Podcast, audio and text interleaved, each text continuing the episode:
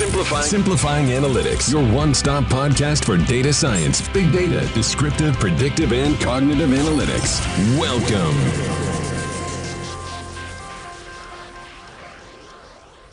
Bienvenidos a otro episodio más de Simplifying Analytics, el podcast de Analyticus. Hoy estamos con nuestro Chief Data Scientist, Armando Álvarez, que para los que ya lo conozcan del primer episodio, hoy vamos a profundizar un poco más en algunos temas que en este último año se han puesto, podríamos decir, un poco más de moda. Notamos todavía muchos conceptos que están en el aire y que la gente utiliza de manera intercambiable, indistinta. Entonces, vamos a pedirle a Armando que nos aclare eh, este espacio y esta serie de conceptos.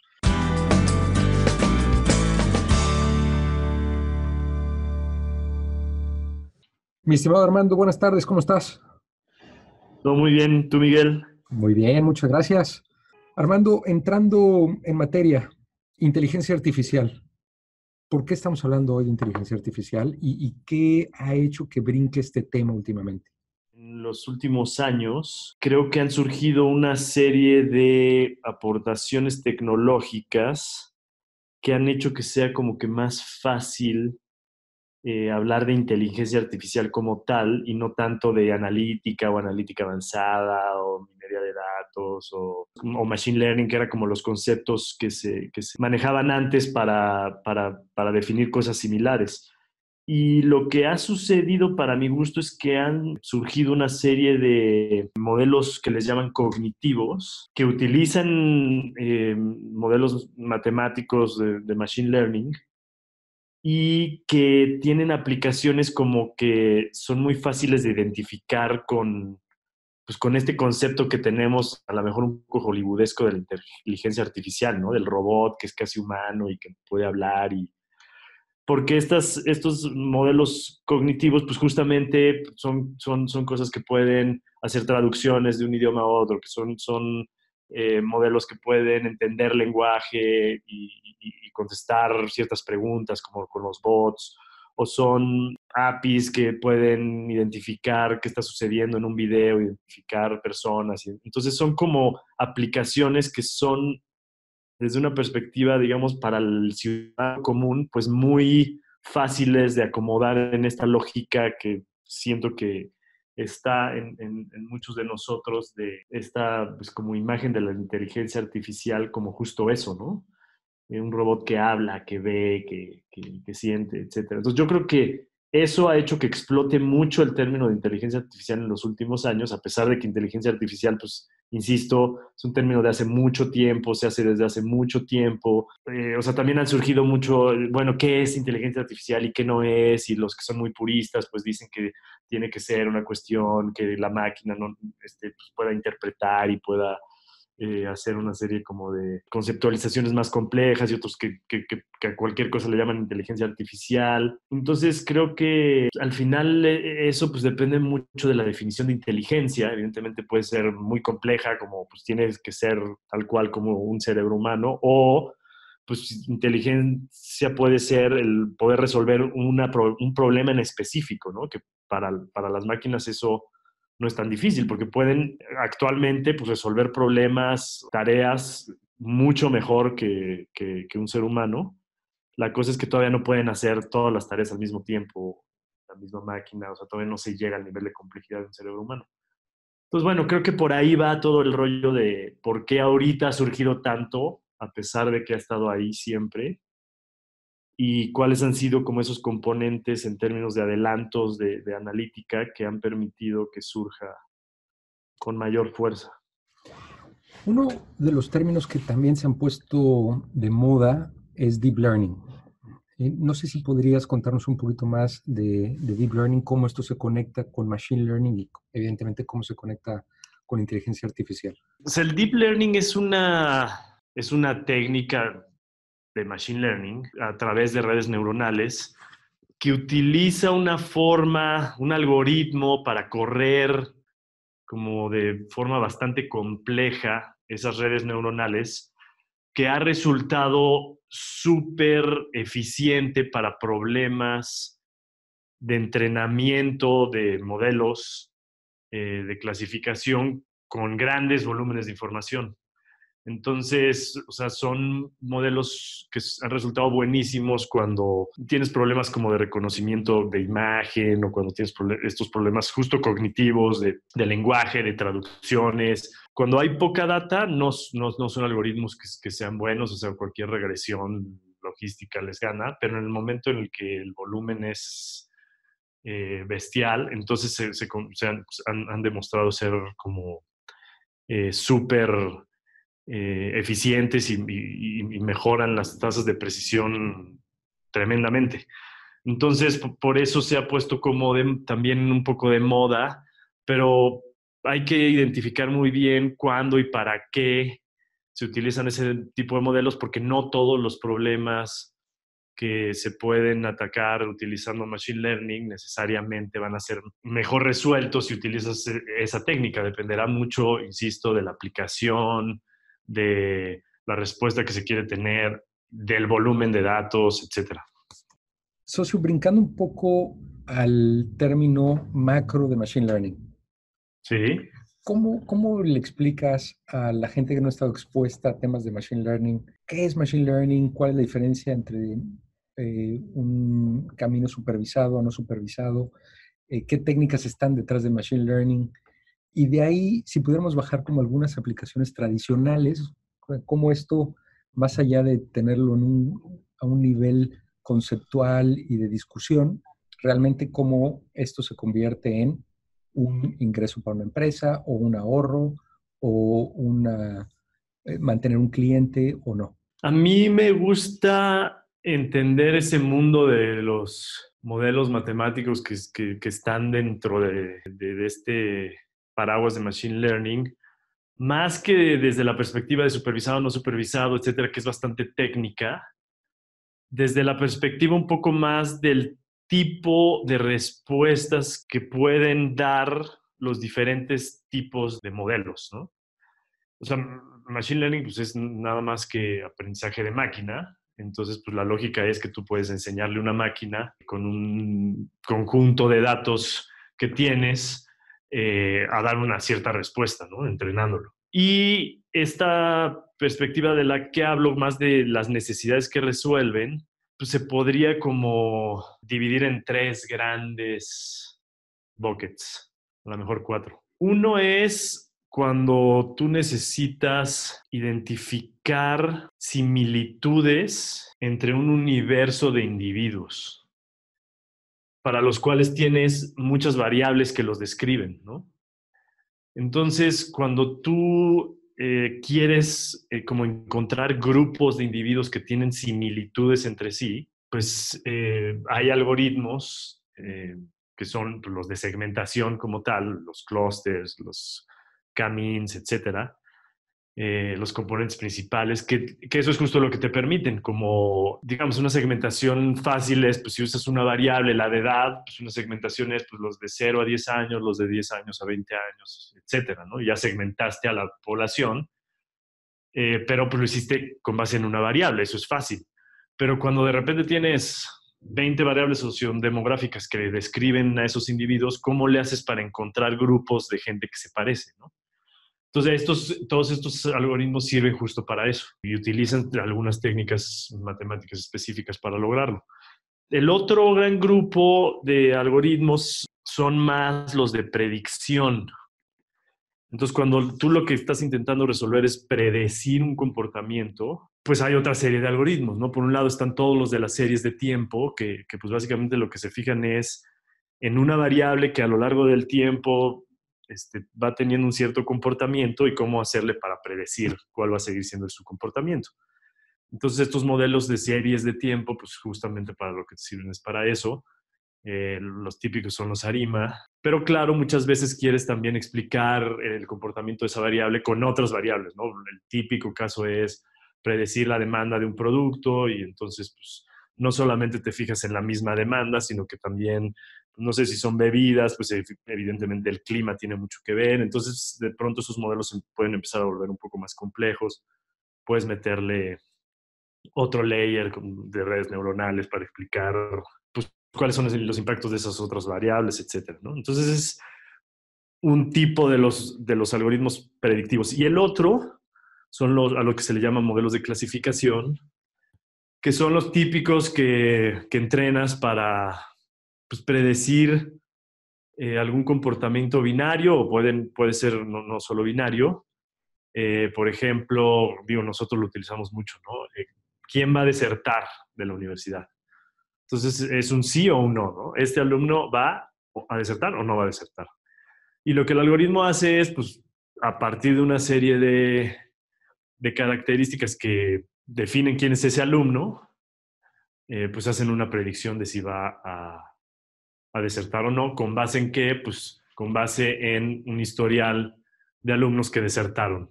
Entonces, ¿por qué lo hicieron? ¿Cuándo lo hicieron? ¿Qué calificaciones tenían? ¿Qué perfil sociodemográfico que tenían? ¿Qué asistencia usaban la plataforma online? No, etcétera, etcétera. Entonces, el algoritmo entiende todos los contextos en donde se dio una deserción y luego puede hacer una predicción. Por otro lado, un tercer bucket son los, los modelos los que les llaman prescriptivos, y que tienen que ver con dar una recomendación. Y digamos a nivel técnico tienen que ver con una serie de problemas que resuelven unos algoritmos que se llaman de optimización. Optimización lineal, optimización cuadrática, etc. Y que son algoritmos que lo que hacen es que buscan un camino óptimo para resolver un problema pues, de geometría analítica, digamos, que tiene que ver con maximizar una función sujeto a varias restricciones. ¿no? Por ejemplo, ahorita estamos haciendo un proyecto con, un cliente que, que, pone las comidas en los aviones y de lo que se trata es de recomendarles qué cantidad de cada producto deben de poner en el carrito para maximizar sus ventas. Entonces, estos algoritmos lo que hacen es, pues tal cual, o sea, la, la, función que tú quieres maximizar, pues es el revenue, es decir, pues el precio por la cantidad de productos que vas a vender en, un vuelo, ¿no? Entonces, pues esa es tal cual tu función que quieres maximizar, el precio por, por la cantidad de productos, la sumatoria. Pero tienes un chorro de restricciones. Por un lado, pues tienes la historia de demanda, ¿no? No, no, no, no vas a, a, pensar que vas a vender de una forma que no se haya dado en la historia. Entonces tienes que meter restricciones de demanda. Por otro lado, tienes restricciones del carrito. En el carrito hay ciertos cajones, no en todos caben bebidas, tienen ciertas medidas. Hay restricciones de satisfacción al cliente. Por más que a lo mejor sea más rentable vender, no tengo idea, no sé, vodkas que whiskies, pues tienes que llevar whiskies por si alguien quiere whisky, pues no vas a quedar mal con ese que quiso el whisky, ¿no? Entonces, tienes una serie de restricciones que hacen que, esa variable de cantidad eh, de productos, pues no puede hacer de más de tanto, de menos de tanto, etc. Y ya lo metes estas técnicas de optimización, en este caso que es una, técnica de optimización lineal, para hacer la recomendación y decir, pues, te conviene meter tantas croques y tantas aguas y tantas chips, etc. Entonces son como los tres grandes buckets y uno que puede ser parte de los otros desde una perspectiva estadística o técnica, porque se utilizan los mismos algoritmos, pero que desde una perspectiva como de necesidad o de caso de uso es un poco diferente, que es justamente estas de las que hablé hace rato, que son las como las necesidades o los modelos que, que resuelven necesidades cognitivas que les llaman últimamente, ¿no? Que son todos estos modelos que si bien en términos, insisto, técnicos pueden ser de clasificación o de predicción o etcétera, pero resuelven casos de uso muy de, lenguaje natural, de visión, de video, de imagen, de ese tipo de cosas. Entonces, creo que ese es como, digamos, los tres y cuatro buckets en donde a mí me gusta como acomodar el mundo de Machine Learning porque te da como un entendimiento un poco más de la necesidad que lo resuelven eh, cada una de esas distintas técnicas, más que de una cuestión técnica de que si es supervisado o no es supervisado. Buenísimo. Y además, viéndolo con esa lógica de buckets versus supervisado no supervisado, creo que la aplicabilidad es mucho más intuitiva, ¿no? Claro, exacto. la otra es una conversión un poco más técnica. Este último bucket, el que llamamos cognitivo, hablando de aplicabilidad, creo que a pesar de que integra las técnicas de los tres buckets iniciales, la diferencia sería que uno no pasa por el esfuerzo de preentrenarlo, ¿correcto? Sino ya estás partiendo como que alguien hizo ese esfuerzo y tú lo estás integrando. ¿Puede ser? Sí, bueno, la mayoría de oferta cognitiva que hay en el mercado son algoritmos preentrenados, porque precisamente no es tan fácil tener el volumen de data necesario, por ejemplo, para traducir del español al inglés. No es como que cualquiera tenga las transcripciones de la ONU de español a inglés para meterlas al algoritmo y entrenarlo, ¿no? Entonces, lo que normalmente sucede, y, hacer el deep learning, que precisamente es muy bueno para ese tipo de algoritmos, etcétera, ¿no? No, no son tantos los casos de uso donde eso sucede. Entonces, cuando hay esos casos de uso, pues normalmente el que tiene la información es el que entrena el modelo y luego lo expone para que cualquier otro lo pueda utilizar a través de APIs. Por eso están tan de moda las APIs cognitivas. Entonces, pues, por ejemplo, los traductores, pues claramente alguien tenía estas transcripciones de, la ONU de, diferentes idiomas a diferentes idiomas de los últimos 30 años.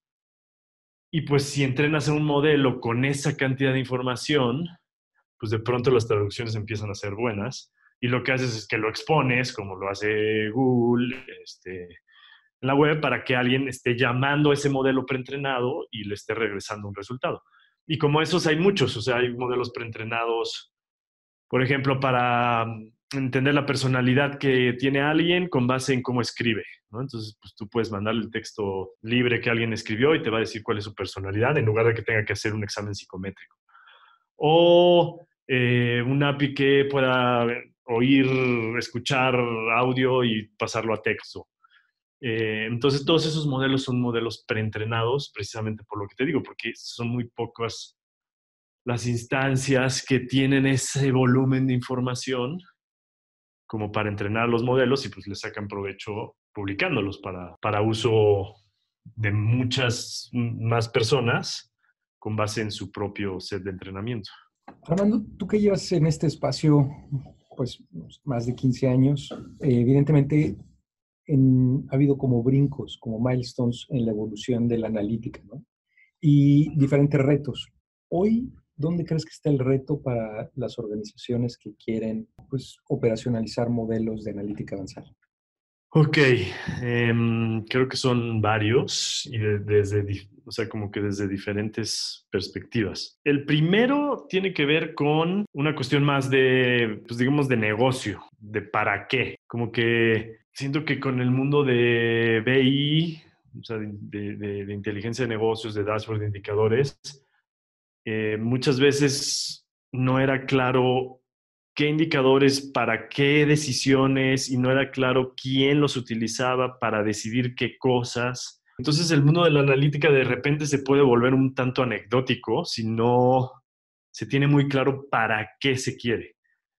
Y específicamente con, con la parte de, de, Machine Learning, analítica avanzada, inteligencia artificial, como le quieras llamar, o sea, de, modelos matemáticos que te sirven para generar insumos analíticos, creo que esa es una primer clave, ¿no? O sea, como tener súper bien identificado cuál es el caso de uso de la solución, el algoritmo que quieras implementar, ¿no? Porque muchas veces es, es que quiero sacar insights, ¿no? Y eso normalmente no lleva a ningún lugar, porque es mucha data, son demasiados cruces, entonces eso de los insights es tan abstracto que termina por no servir, pero termina por pasarle un poco como a veces le pasa a los proyectos de, de BI, ¿no? Que no, no terminan de cuajar. Y, y para el mundo del, de, de, los modelos matemáticos es más fácil en, este, identificar esas preguntas, precisamente por un poco por lo que comentaba hace rato de, a ver, pues quieres segmentar o quieres predecir o quieres optimizar o quieres alguna cuestión cognitiva que te permita algo.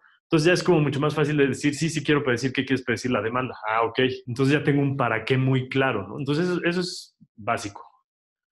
Otro reto muy grande es la integración de datos, porque pues, todos estos algoritmos obviamente necesitan, y todos estos modelos necesitan estructuras de datos muy específicas para poder funcionar y muchas veces el poder sacar de todos los sistemas que necesita sacar la información para centralizarla en un solo lugar y poder armar la estructura analítica que se necesita para que el modelo corra es un problema grande. Entonces muchas veces los, los proyectos de, de, analítica avanzada, la mayor parte del tiempo se lleva en eso, o el éxito depende de esa parte, ¿no? ya no tanto del modelo matemático o de, la arquitectura que utilices para automatizarlo, etcétera, que digo, también puede tener sus retos, evidentemente, pero esa parte es, uff, o un reto enorme. Y sobre todo es un reto enorme para operacionalizar las soluciones, o sea, para que realmente se automaticen y corran cada vez que tienen que correr, a lo mejor en tiempo real, a lo mejor una vez al día, una vez a la semana, y entreguen los resultados que tienen que entregar.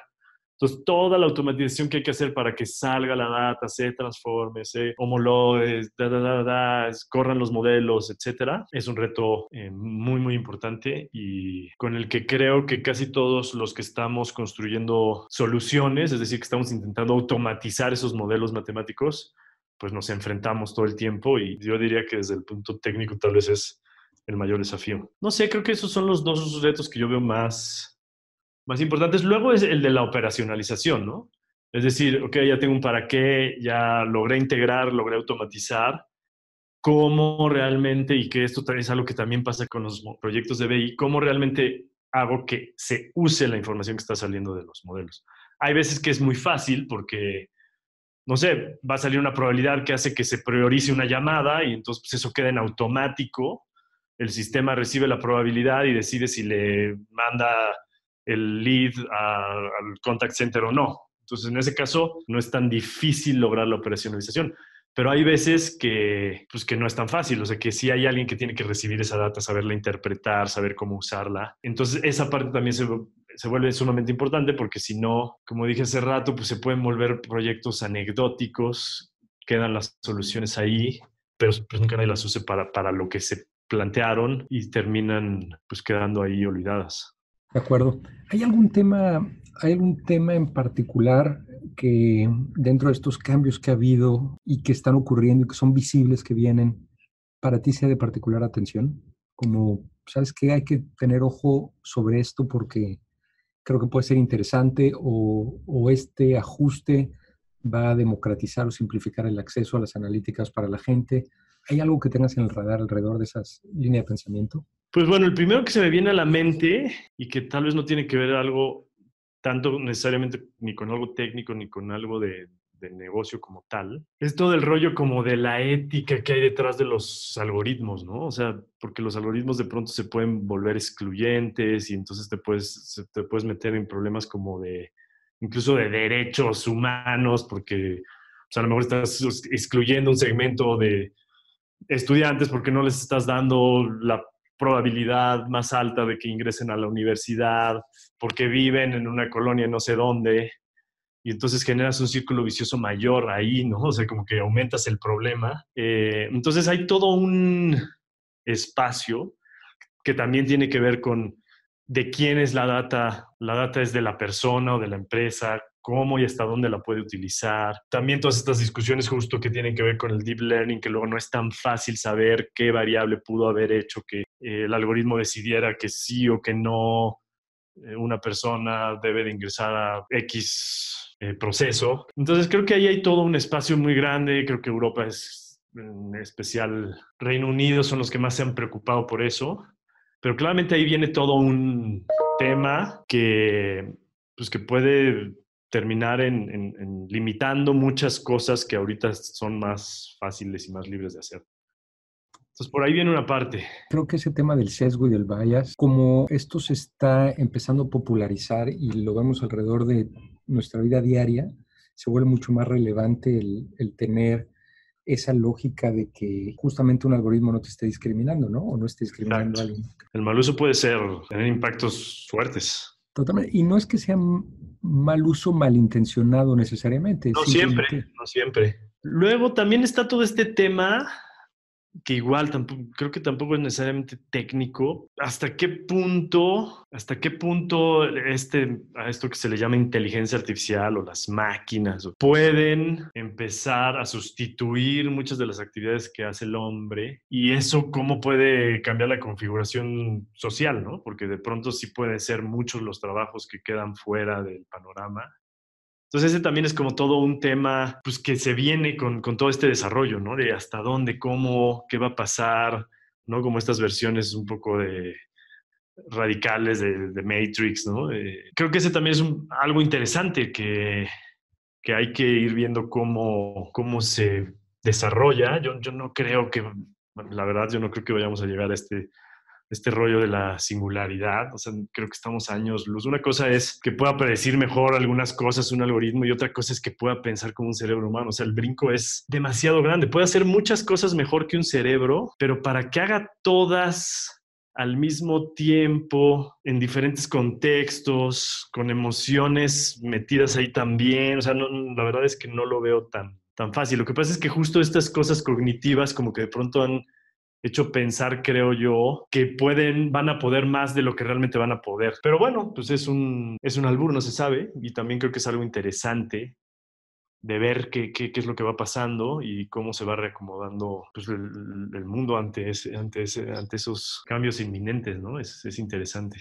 Sí, totalmente. Creo que volviendo a ese tema de singularidad, que la verdad es un tema súper interesante, me parece que lo que vamos a ver muy pronto es una pretensión de razonamiento, pero que al final puede ser la suma de varias, vamos a llamarle varios bots que resuelven problemas específicos, pero la pretensión es que pues estás hablando con alguien, pero al final son varios, ¿no? Ah, eh, y evidentemente pues tendremos que llegar al punto en donde ese ente se vuelva mucho más inteligente y pueda resolver todos estos temas. Creo que aquí el punto clave es el, y volviendo como iniciaste la charla, el razonamiento, ¿no? ¿En qué momento realmente entramos a esa inteligencia artificial general en donde hay un razonamiento por detrás?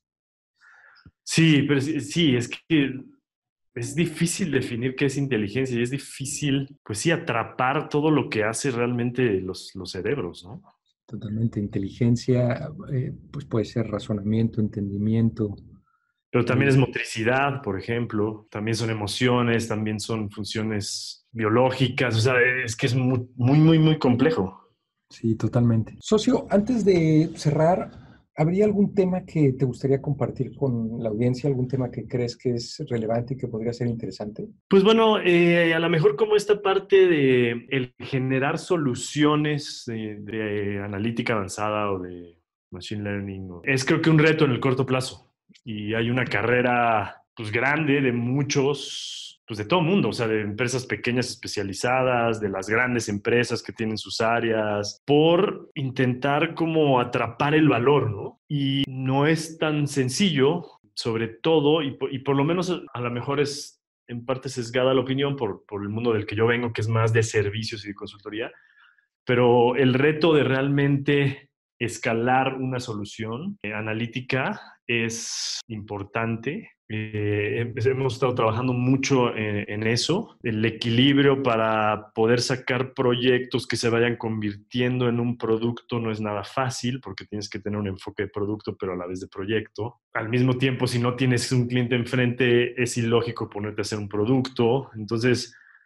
es bastante complicado desde la perspectiva operativa y también desde la perspectiva técnica, por justamente por esta parte de, la, integración de los datos, ¿no? Porque sobre todo cuando tienes soluciones que, que, son la mayoría de las que nosotros tenemos, que son para clientes grandes, en donde tienen diferentes sistemas y donde no es tan fácil tener modelos de datos estandarizados, pues toda esa parte también se vuelve interesante, ¿no? Hasta qué punto flexibilizo, pero entonces no escalo, pero entonces tengo mayor precisión, pero, pero entonces tengo menor alcance. Hasta qué punto la empiezo a volver, empiezo a volver las soluciones más cerradas en términos de modelos de datos, pero qué implicaciones tiene eso. Entonces es como todo un, no sé, se me hace como un reto padre interesante que además estamos viviendo en Analyticus, de, de, cómo dar ese paso, hasta dónde sí lo quieres dar, hasta dónde no, si realmente quieres escalar así en esa lógica de, de unicornio o no necesariamente qué implicaciones tiene una y otra cosa, qué valor puedes agregar en una y otra perspectiva, qué casos de uso se prestan más para, que sean realmente un plug and play un, o un SaaS y que generen valor, cuáles no. Entonces, no sé, eso es un poco en lo que yo estoy ahorita y por lo menos en lo personal y para analíticos creo que es un reto importante, interesante. Sin duda alguna, mi querido socio. Pues muy bien, eh, creo que ha sido bastante completo desde una perspectiva no solo técnica, sino también de, negocio. Los que estén escuchando este podcast y tengan preguntas, ¿dónde te pueden localizar, Armando? Pues bueno, en mi, correo es alvarez.analíticos.com y pues en la página www.analíticos.com están también nuestras redes sociales, LinkedIn, Facebook, YouTube, etcétera, y pues a la orden. Buenísimo. Por cierto, en las notas del podcast ahí van a aparecer los diferentes links, el correo de Armando y los links que menciona de las redes sociales. Armando, muchísimas gracias. Gracias a ti, socio. Un abrazo. Igual. Muchas gracias a todos. Espero que hayan disfrutado este episodio tanto como yo. Por favor, no duden en dejarnos saber si hay algún tema en particular que quisieran discutir, alguna industria, algún caso de uso, alguna técnica nos pueden encontrar en analyticus.com con K e Y, igualmente en Twitter, analyticus1. En fin, en nuestra página pueden encontrar los links a las diferentes redes sociales, LinkedIn, Twitter, YouTube. En YouTube podrán encontrar varios videos de webinars que hemos venido dando en estos últimos meses. En fin, muchísimas gracias. Hasta la próxima. Simplifying Analytics, your one stop podcast for data science, big data, descriptive, predictive, and cognitive analytics.